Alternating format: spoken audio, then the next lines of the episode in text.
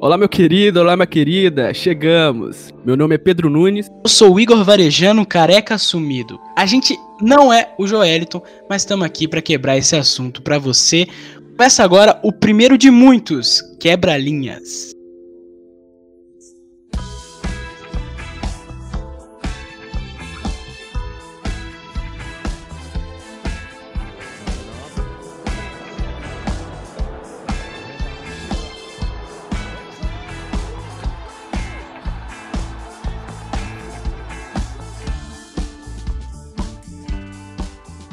Era uma vez um castelo, localizado no nordeste do território inglês, mais precisamente no condado de Northumberland.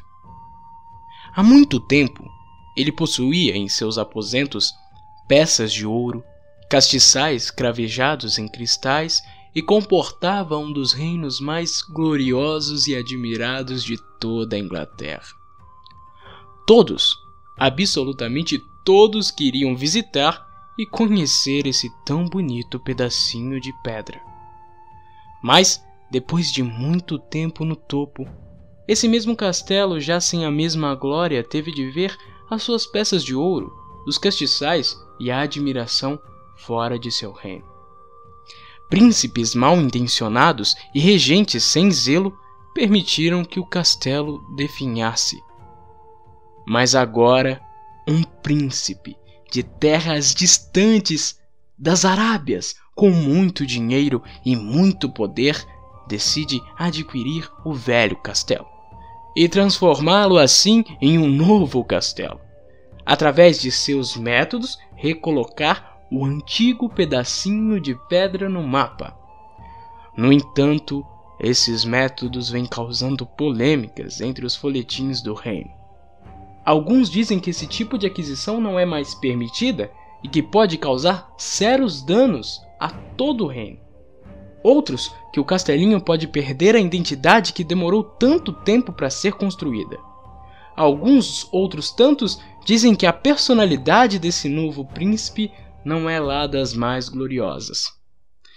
A realidade é que o regente vem com muita força e assunto não vai faltar. Tá bom, mas de onde veio essa fábula? 500? 600 anos atrás? Não, não. Essa disputa acontece agora e dentro do mundo do futebol. O Newcastle United, time da primeira divisão inglesa, atual 13º colocado da Premier League, está bem próximo de ser vendido. De acordo com os jornais de todo mundo, o investimento vem do Fundo Soberano Saudita, que é um fundo de investimento público do país. E as informações que constam são que a compra já chega a mais de 300 milhões de libras. Outros investidores também estão envolvidos no negócio, como a milionária banda Stavely e os irmãos Ruben, ambos britânicos. Uma das questões que mais geram polêmica nessa negociação é a posição de liderança política que o príncipe Salman exerce no país do Oriente Médio. Teoricamente, seu cargo é o segundo de mais relevância no país, Porém, como seu pai sofre de uma doença degenerativa, o Alzheimer, ele é quem realmente manda nos negócios. As discussões sobre a validade do negócio e toda sua problemática giram em torno de muitos tópicos, alguns relacionados a um lado mais sentimental, de identidade. Pois muita gente afirma que o clube deveria se reerguer através de suas próprias capacidades, sem depender de um investimento tão massivo, preservando assim a sua história Porém, surgem questões burocráticas e de repercussão internacional. Principalmente no que diz respeito ao retrospecto da entrada dos petrodólares no esporte. O dinheiro árabe ganhou esse apelido, pois quase toda a origem da riqueza dos investidores vem do petróleo. Afinal, casos como o do Manchester City e do PSG não são exatamente tendências nesse tipo de negócio. Os riscos são sempre muito altos, Casos como do Portsmouth, que chegou a ser rebaixado três vezes, e do próprio Milan, que ficou sem dono, sempre aparecem para questionar a legitimidade desse tipo de assunto.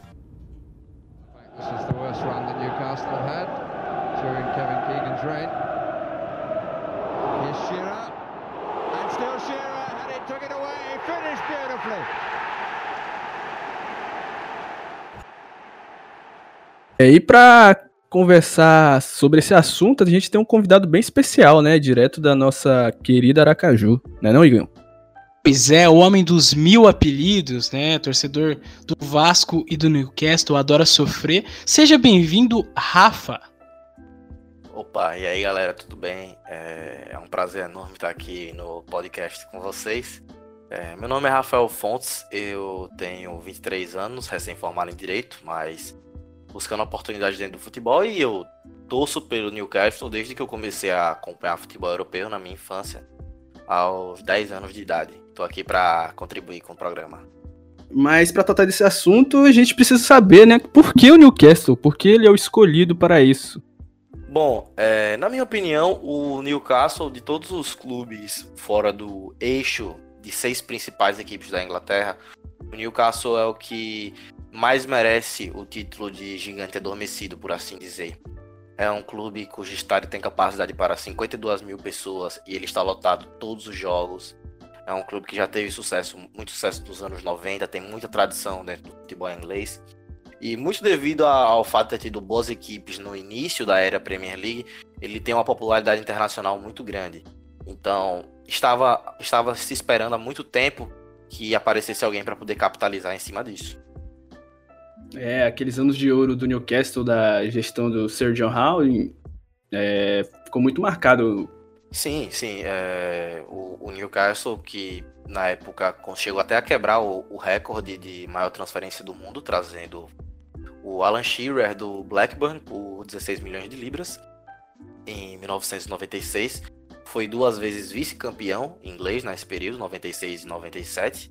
No início dos anos 2000, com a equipe reformulada, sob o comando do falecido Sir Bob Robson, a equipe chegou à Champions League de novo, teve duas terceiras colocações e desde então tem tido uma fase bem triste.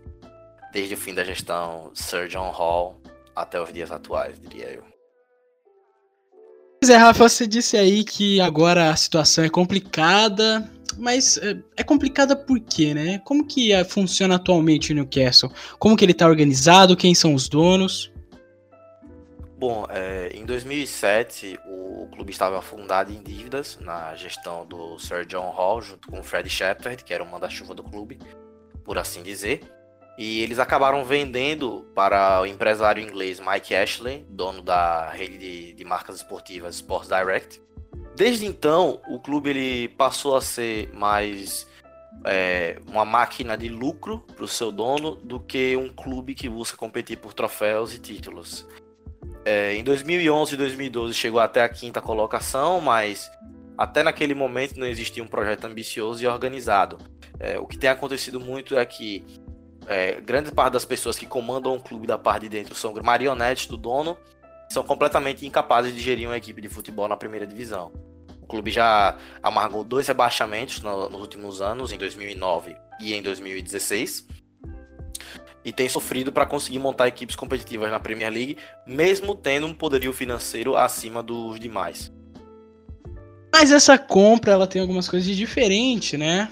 Que envolve a sua negociação, tanto o time envolvido, tanto as discussões que são levantadas. E a pergunta que fica é: quem são esses compradores do Newcastle? Quem são esse grupo de investidor? Quem é esse príncipe? Da onde ele veio e o que ele quer? Bom, dando um contexto bem breve, o Mohammed bin Salman, mais conhecido como MBS, é um dos principais líderes do Oriente Médio, encabeçando a Arábia Saudita, um dos principais líderes na, no quesito exportação de petróleo? Bom, é, o Príncipe Bin Salman ele apareceu meio de forma tardia nessa, nessa jornada de compra do Newcastle que vem durando anos. É, o principal personagem, na verdade, para mim, é a Amanda Stavely, que há algum tempo já era interessada em comprar o clube, porém ela por si só não possuía os fundos. Aí entra o Bin Salman. Pra deixar um pouco mais claro, isso foi em 2017, né? Sim, tentou comprar e tentou fazer parcerias também com outros caras no Oriente Médio, mas não conseguiu arranjar os fundos necessários para comprar o clube. Aí entrou o Bin Salman, que não só tem o dinheiro, mas também enxergou ele mesmo uma oportunidade em lavar sua reputação para o mundo com, através do futebol. Que, assim, já não é um exemplo, já não é o primeiro exemplo de isso acontecer na história, né? É, tendo em vista que Chelsea teve o Roman Abramovich, que tem um passado, tem uma história muito nebulosa na política russa, E o pessoal dos Emirados Árabes Unidos que está comandando o City também não é flor cheire. Então, Rafa, mas você acha que é, essa negociação e esse interesse do Bin Salman, é, esse interesse saudita, né, na verdade, ele tem a ver necessariamente com essa, lim essa limpagem, essa, essa limpeza, desculpa, essa limpeza de reputação ou tem é, fala dessa questão da Arábia Saudita, né? Até para contextualizar um pouco mais, a Arábia Saudita ela vem num processo de ocidentalização, né? Um processo político-cultural que vem trazendo aí é, a, a, intenção de transformar a Arábia Saudita numa espécie de um Emirados Árabes, né? Uma coisa mais mais ocidentalizada, né? Vamos dizer assim. E quando a gente fala do Bin Salman quais são os interesses por trás disso, tirando né, a limpeza de reputação a comentada por você? Bom, eu acho que, é, pensando mais especificamente no, na parte do futebol, o plano do Bin Salman é transformar o Newcastle no, que, no clube que já foi um dia, um clube que está consistentemente na Champions League, num clube que quer disputar títulos, num clube que está buscando grandes contratações, que tem grandes jogadores, um clube que forma muito bem, um clube muito bem estruturado, que é algo que na gestão do Mike Ashley tem sido uma tecla que os torcedores vêm batendo há muito tempo. O CT não é reformado há quase 20 anos. É, as categorias de base não recebem quase nenhum investimento. Então eu acho que, além do sucesso dentro de campo, o sucesso estrutural é algo que os, os sauditas devem estar é, imaginando e almejando com a compra do Newcastle aproveitar, né, essa coisa que já falamos bastante do Bin Salman, né, é, eu acho que é, importante a gente trazer isso. A questão do Bin Salman ter uma personalidade um pouco controversa, para dizer o mínimo, né? É, como eu já dito anteriormente aqui no nosso podcast, o Bin Salman, ele é o segundo homem, teoricamente o segundo homem da Arábia Saudita, mas ele que manda nos negócios mesmo, ele que assina os papéis. E, mas ele é uma, uma personalidade controversa, né? Tanto na questão dentro do país, tanto em questões é, de corrupção fora do país, né?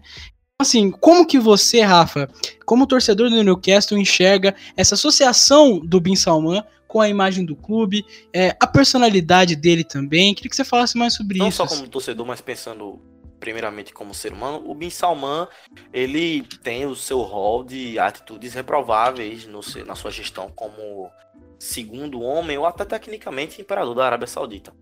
É, ele tem certo envolvimento com assassinato de jornalistas, ele teve muitas disputas e muitos conflitos com ativistas dentro do país, prendeu muita gente por motivos que não existem. Ele afronta muito o que a ONU prega em termos de paz. E ele, em termos de como ele exerce sua política, ele é muito rígido e muito radical. Eu ouvi dizer que ele chegou a trancar fiado todas as pessoas que poderiam ameaçar o seu poder dentro do, do reino saudita, dentro de um hotel, trancou todas as pessoas lá e só permitiu que elas saíssem quando elas fizessem pagamento de uma quantia financeira absurda, ou caso elas jurassem lealdade a seu império. Ele é uma pessoa reprovável. Ele está, ele tem atitudes ruins. Ele cometeu muitos erros na sua gestão. Mas se for analisar para o aspecto do que, é, do que é ser torcedor e do que é ser futebol, eu não acho que o torcedor do Newcastle tenha que ser bastião moral de quem é ou não é dono de seu clube. Eu acho que o que o torcedor do Newcastle tem que se preocupar é exclusivamente com o sucesso da sua equipe e com a boa organização da sua equipe. E assim, pode parecer eticamente insensível falar esse tipo de coisa, mas você percebe e você olha ao redor no mundo do futebol e você percebe que isso já acontece. Você já, já, já tem pessoas com históricos questionáveis tomando conta do futebol. E num, num, grau mais alto, você teve a Copa do Mundo da Rússia em 2018 e a Copa do Mundo do Catar em 2022 envolvidas em esquemas de corrupção. Ou seja, até a FIFA, que é o maior órgão do futebol, está suscetível aos desejos de pessoas contestáveis. Eu não sei porque o torcedor do Newcastle tem que se tornar exceção disso e bater o pé contra uma possível compra do seu clube, que, ao que tudo indica, pode transformá-lo numa grande equipe de novo no cenário do futebol inglês. Eu não, eu não consigo enxergar de outra maneira. Teve movimentações de torcedores contrários a isso ou realmente a galera tá pouco se importando com isso? Bom, é, pelo que eu tenho visto em enquetes, pelo que eu tenho visto de, de protestos online, tendo em vista a situação atual de pandemia e de é, quarentena no Covid, a aprovação pela compra é quase unânime. É, as pessoas têm que entender que a gestão Mike Ashley, que durante 2017, 2007 até hoje, foi uma gestão que distratou o clube, distratou os torcedores, distratou a história, distratou jogadores, distratou treinadores, distratou ídolos. É uma gestão que fez tudo de errado no olhar do torcedor do Newcastle e não trouxe nenhum sucesso dentro de campo. Pelo contrário, trouxe insucesso. A meu ver, o clube tem conseguido ainda se manter no patamar de Premier League, mas nada indicaria o, o que o terceiro rebaixamento faria. Qual seria o possível destino do clube? Será que se no terceiro rebaixamento, com essa gestão, a gente conseguiria subir de novo? Eu não sei.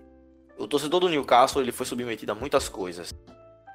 Ele foi colocado, ele foi colocado numa situação de Champions League por uma gestão do Sir John Hall lá nos anos 90, que era um homem do povo, era um empresário local, ele colocou o clube no topo, ele transformou, ele deu ambição para o clube, ele fez grandes reformas estruturais para o clube, ele aumentou a capacidade do estádio, do St. James Park, que hoje é um dos maiores estádios da Inglaterra, com 52 mil pessoas de capacidade, e colocou o clube na Champions League, colocou o clube na disputa de títulos, levou a vice-campeonato inglês, levou a final de Copa da Inglaterra.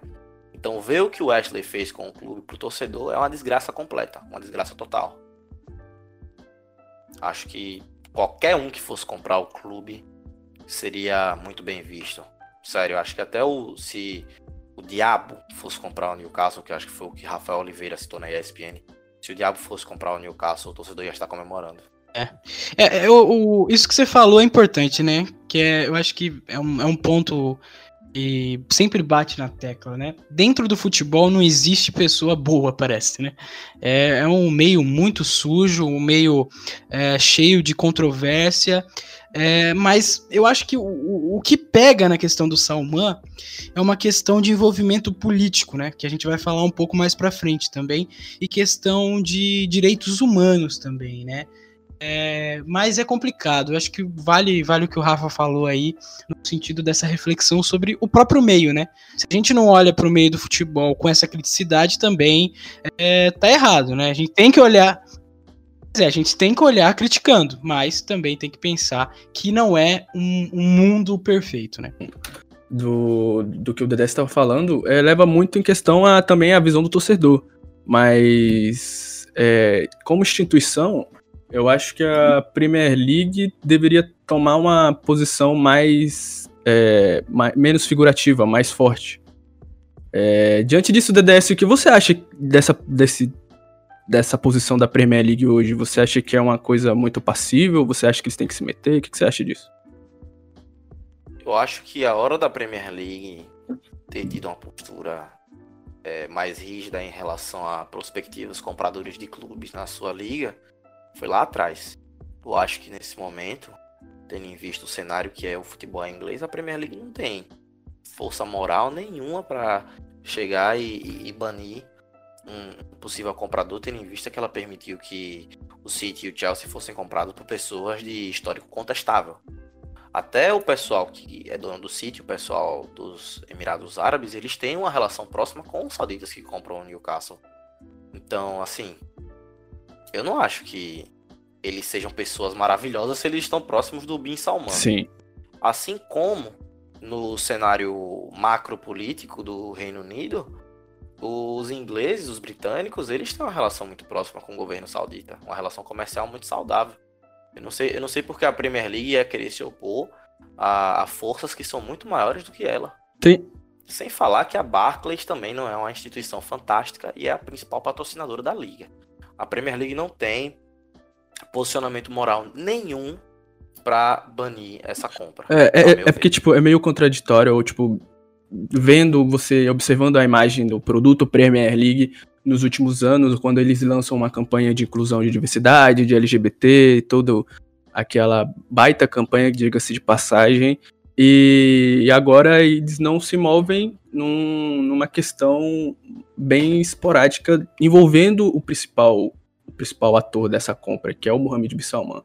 Como ele age no seu país e como ele fere os direitos humanos. Pois é, no sentido, acho que nesse sentido de passividade, eu acho que é, vem no sentido exatamente de olhar para essa, essa compra com crítica, entendeu? É, colocar restrições, não sei, não sei como isso pode ser feito, né?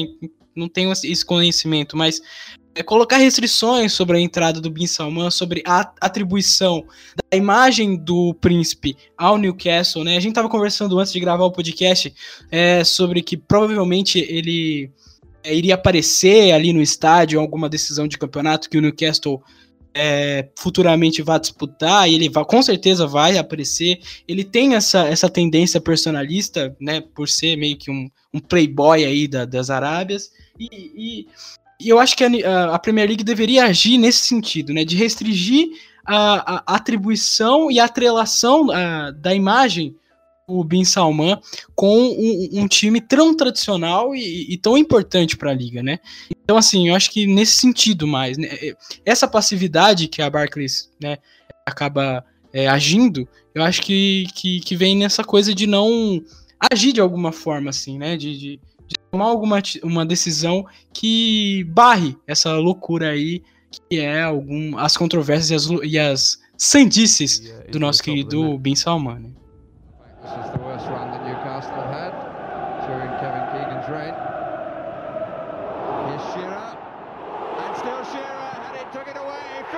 Então agora chega aquele momento em que a gente segue a linha, infelizmente a gente não quebra, é a linha do tempo. Nessa linha do tempo de hoje, a gente vai explicar como é que foi o negócio do Newcastle com os sauditas, né, não, Iguinho? É isso mesmo. Vamos lá. Dia 25 de janeiro, a notícia vinculada ao Wall Street Journal. Fundo Soberano Saudita negocia a compra do Newcastle United. Ali já começava toda a bagunça, né? Exatamente. Sim. Mas, tendo em vista o fato de que já tinham havido várias especulações de possível compra do clube antes disso, o torcedor ele enxergou apenas como historinha para boi dormir, um grande conto de fadas todo esse início, né? No início, é, todo pessoas... mundo quer um árabe, né, velho? No início, poucas pessoas tinham crença que essa história era realmente verídica. Boto fé. É, aí só um mês depois a gente tem assim tona na nas nossas interwebs, a notícia vinculada ao Shield Gazette. É, o interesse da Arábia Saudita pelo Newcastle tinha esfriado, porque o Manchester United estava no radar dos sauditas. Sim, e aí o torcedor basicamente olhou assim um pro outro e falou: Tá vendo? Falei, não vai rolar. Já estão pensando não em outra é, coisa. Não, não, é hoje, não. Não vai, vai ser, agora. Não vai ser agora que não. o meu burro vai sair da chuva. Né? Não deveria ser, não ia ser nunca, né? A esperança tava numa baixa absurda. É o mal do sofredor, né, Rafael? O sofredor ele apanha tanto, quando vê uma luz, ele nega aceitar que ela tá na sua frente, né?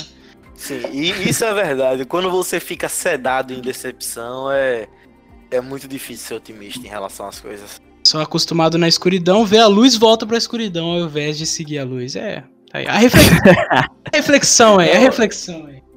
Dia 29 de março, a notícia do Telegraph. É, que as aquisições do Newcastle se aproximavam quando a papelada já era enviada para a Premier League. Olha aí. Sim, e aí, mais uma vez, ainda existia muito ceticismo. Eu acho que a Shields Gazette é um jornal muito próximo do, do clube, mas eles não têm um histórico de acerto em seus furos muito grande. Então o pessoal ainda levou naquele, na, no banho-maria ainda não acreditava muito. Eu acho que assim. Vocês ainda vão falar, né? Mas só mais pra frente que realmente existiu uma. É, Esquentou o caldo. Esquentou que o caldo. O caldo. É, sim, que o caldo é. esquenta e que, que, que é, os torcedores galvanizaram em cima da ideia do clube ser vendido.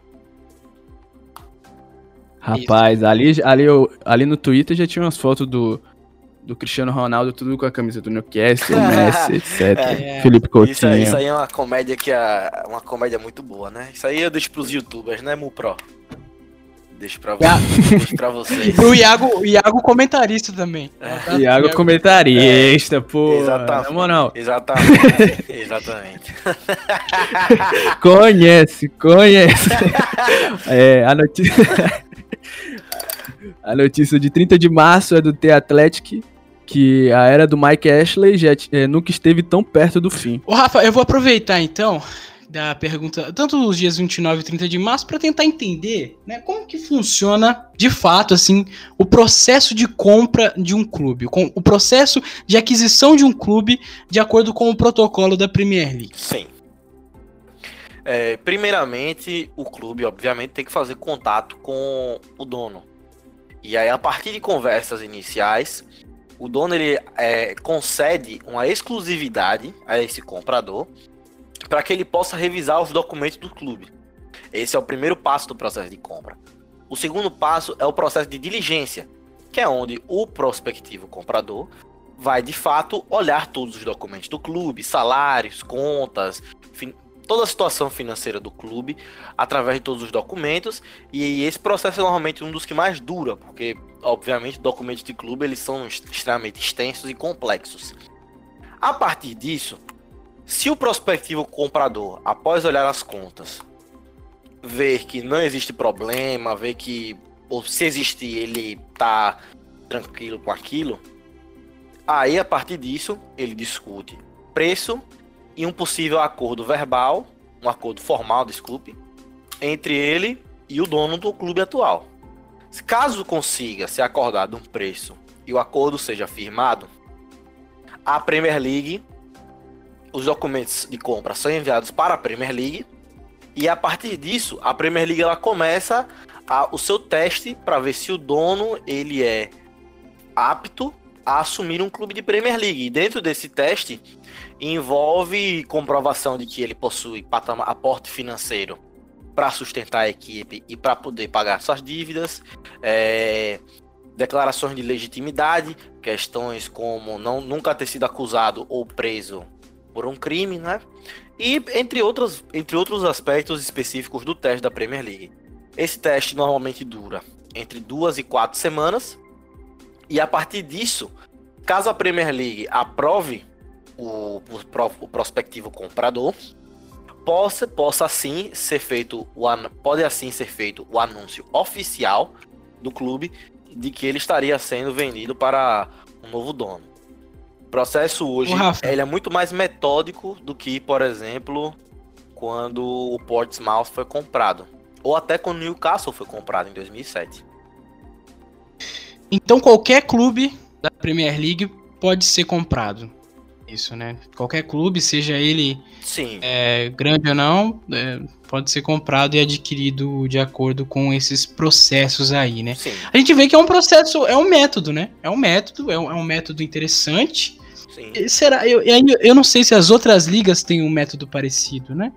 É, Isso seria legal a gente conferir. Pelo que eu sei, e eu não sei muito, diga-se, a Bundesliga possui o processo mais rígido para compra de clube, tendo em vista que eles ainda cultivam um modelo de gestão mista, onde parte do clube ela é empresariada, ela é comercializada, ela é monetizada e aí ela pode ser comprada por empresas, por empresários, mas a outra parte ainda mantém seu caráter de associação e se mantém próxima aos torcedores e aos sócios, criando uma atmosfera de contrapartida, onde quem possui o poderio financeiro, que é a metade empresariada, pode cobrar da parte associada e a parte associada pode cobrar da parte empresariada. É um processo muito recíproco e muito bem organizado que eles têm na Alemanha.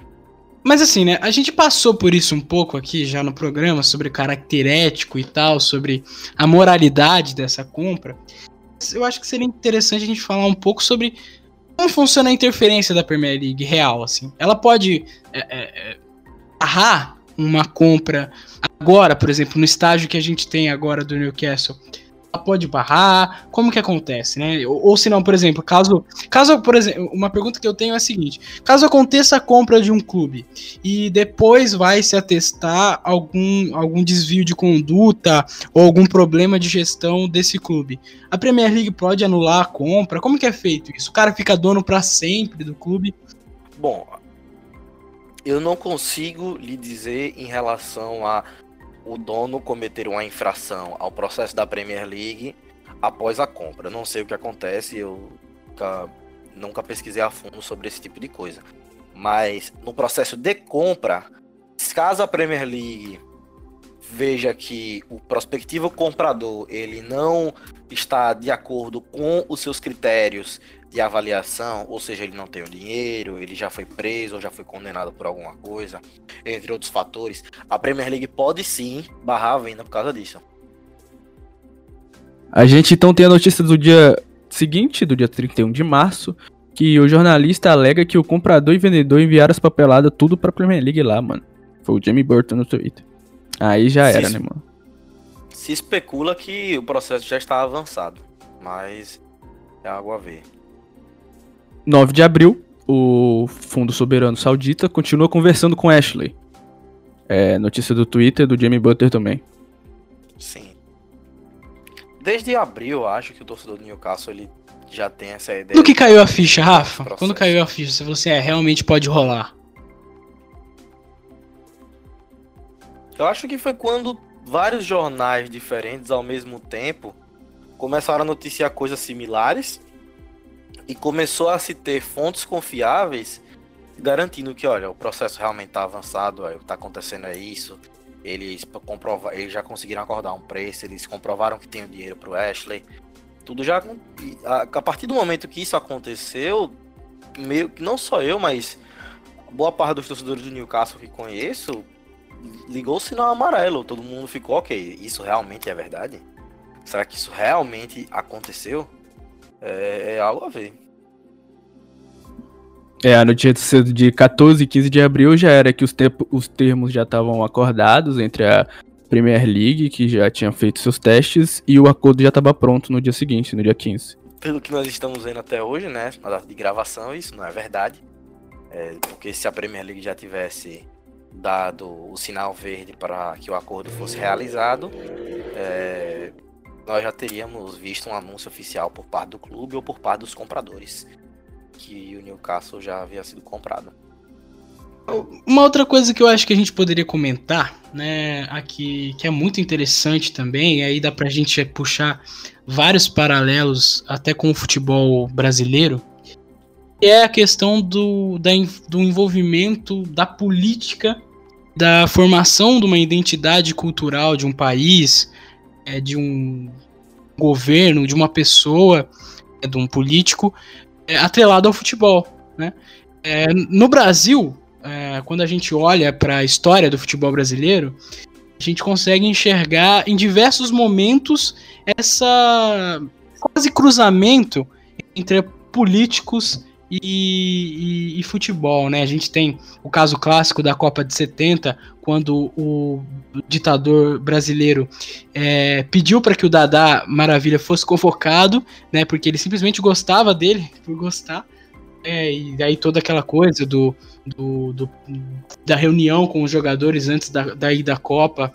É, depois a gente tem é, recentemente o presidente Jair Bolsonaro levantando a taça na, no campo do Palmeiras. Quer dizer, o futebol, né? A gente estava comentando também antes de gravar que o futebol ele, ele possibilita uma identificação da pessoa do, da pessoa comum, né? Do não político ali, é, com o político em questão, né? Com, no caso, o príncipe Bin Salman, é, ele, o futebol ele pode limpar a reputação, como a gente comentou, ele pode criar um, uma cultura é, diferente é, relativa a um país. Então, é, o, o que nesse sentido, como que é, o Newcastle ajuda na divulgação desse governo uh, da Arábia Saudita, dessa ocidentalização que a gente já comentou aqui.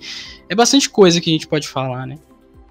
Eu acho que o, o sucesso dentro de campo do clube, é, por si só, já, já poderia conceber uma imagem boa para os sauditas de acordo com o resto do mundo, porque o futebol por si só, como característica inerente de esporte, traz uma imagem mais inocente para as pessoas que o gerem.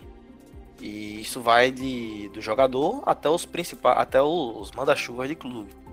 E o sucesso esportivo ele mascara muita coisa.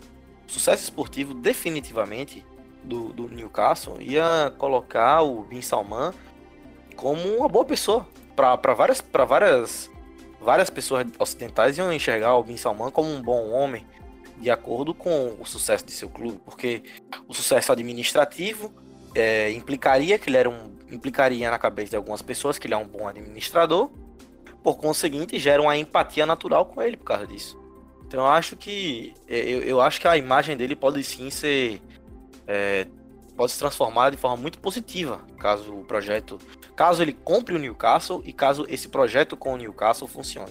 Isso é muito proveitoso, tipo, é uma, uma bela jogada do Bissalman na hora de, de você sentar na mesa para negociar alguma coisa, tá ligado? Você tem a referência de um case ali de, de sucesso esportivo, como o Rafa falou, ele é, mascara é, mais do que o, as próprias condutas do Bin Salman, como também informações erradas que as pessoas tinham sobre a Arábia Saudita. E eu acho que essa é a questão, bem, né? Que é aquela coisa de passar uma imagem do país, né? Através do futebol. É, isso, isso é feito na Arábia Saudita. É, isso, né, o projeto de ocidentalização do país também fala do futebol nacional lá, né?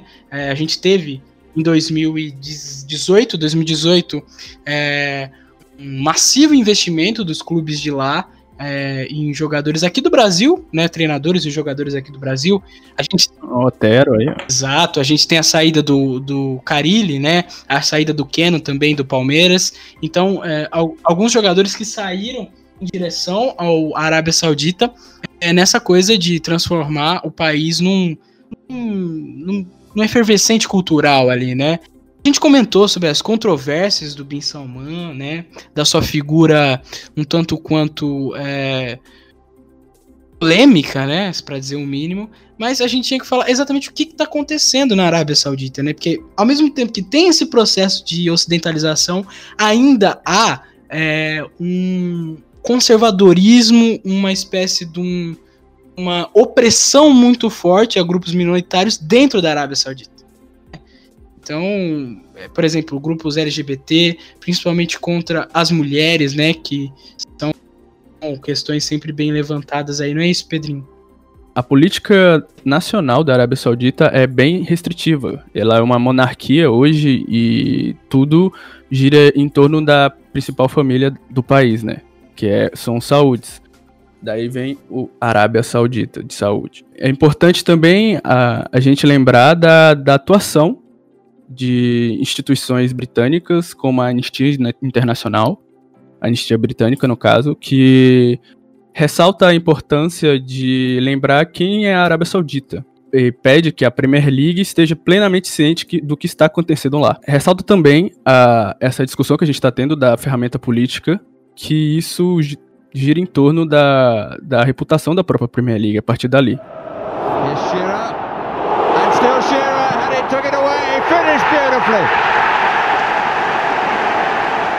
Tamo aí, bloco final aí para finalizar esse primeiro programa do Quebra-Linhas.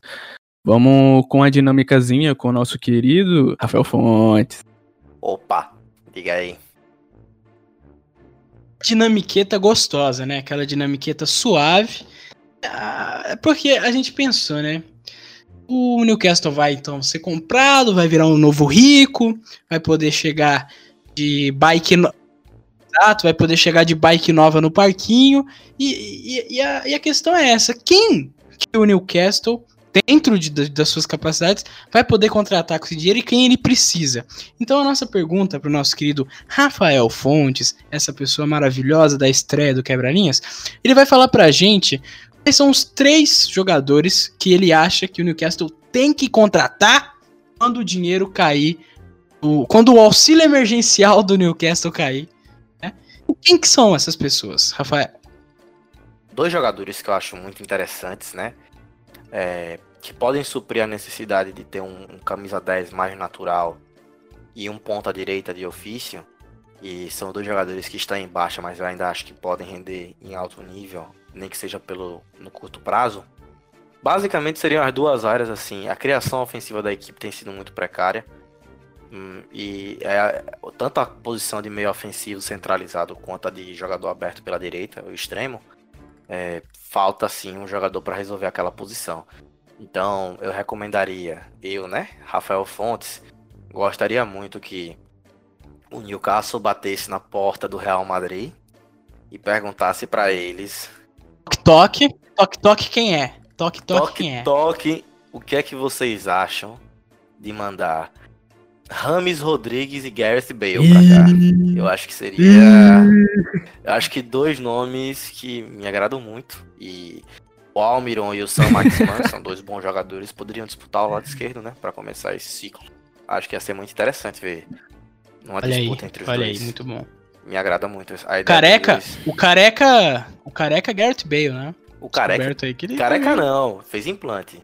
Sem, se lembra Ah, ele fez um implantinho, é verdade. Ele... Rafa, e o último, o último jogador? Você falou Acho dois aí, que... vamos pra mais um. Acho que a contratação, um, um, nome contundente é, dado em vista que o Joelinton tem tido uma campanha de uma, tem tido um ano de adaptação muito complicado no, no Newcastle. Ah, mas vai meter gol, vai meter eu gol. A, eu acho que inicialmente o time poderia pensar em, em um atacante veterano para suprir a, a, necessidade de gols do clube, enquanto o Joelinton se está se climatizando com o futebol inglês, né? E um cara que tá vai vai estar tá sem custo, né? Agora nessa janela de, nesse período de junho nessa janela é o atacante uruguaio Edinson Cavani do PSG. É, ele oferece muita experiência, muita personalidade e ele tem um histórico goleador muito grande na sua carreira, né? Pelo Napoli, pelo Palermo, pelo PSG, pela seleção uruguaia. Rafael Fontes quer. Olha aqui. Rafael Fontes. São, é, são ele três, foi longe, são, bicho. Ele foi são longe. São três jogadores que são, são muito chamativos, mas que não estão na, na maior alta de suas carreiras. Eu acho que para um projeto inicial, assim como do Newcastle, eles podem sim contribuir pelos próximos dois anos, quem sabe até três anos. Eu acho interessante. E aí? E, e no comando técnico, você mudaria alguma coisa? Bom, eu eu acho que o Steve Bruce recentemente ele estava até conseguindo acertar e encontrar a sua, a sua equipe ideal antes do Covid assolar a humanidade. Mas eu acho que pensando em ambições mais altas, ele não é treinador para esse cacife.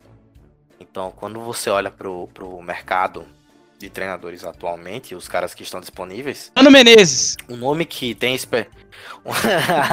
Ei! Vazou o campeão da UEFA Champions League, hein? Mata-mata é com homem. Ai, ai. Meu Deus. É. é. Coração palpitou forte. Ah, Sentiu aquela retranca gostosa. É emocionante. Aquela retranca. aquela retranca valente. Ah.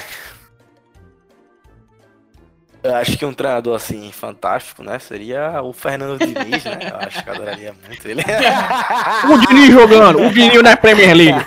O não. É, virou bagunça, não, virou bagunça. Não, mas olhando, olhando o nome dos principais, olhando o nome dos principais treinadores europeus no mercado, eu acho que o Pochettino e o Alegre são para mim os dois melhores nomes disponíveis. O Pochettino fez um grande trabalho no Tottenham, já tem mais experiência dentro do futebol inglês. O Alegre é extremamente vencedor dentro do futebol italiano, conseguiu levar a Juventus para duas finais de Champions, o que é algo muito subestimado pelas pessoas. Muita gente pega no pé dele por não ter ganho títulos com a Juventus, mas ele levou a equipe Ave Maria. em variadas ocasiões. Então eu gosto muito dele e gosto da consistência que ele traz para o seu trabalho.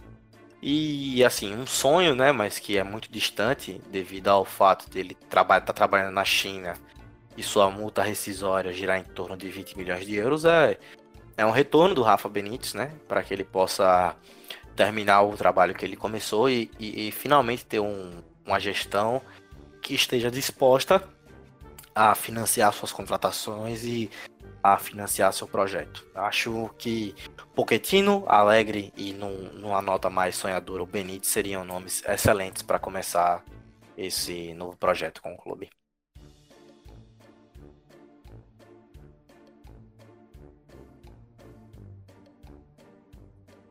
Rafael Fonte, senhoras e senhores.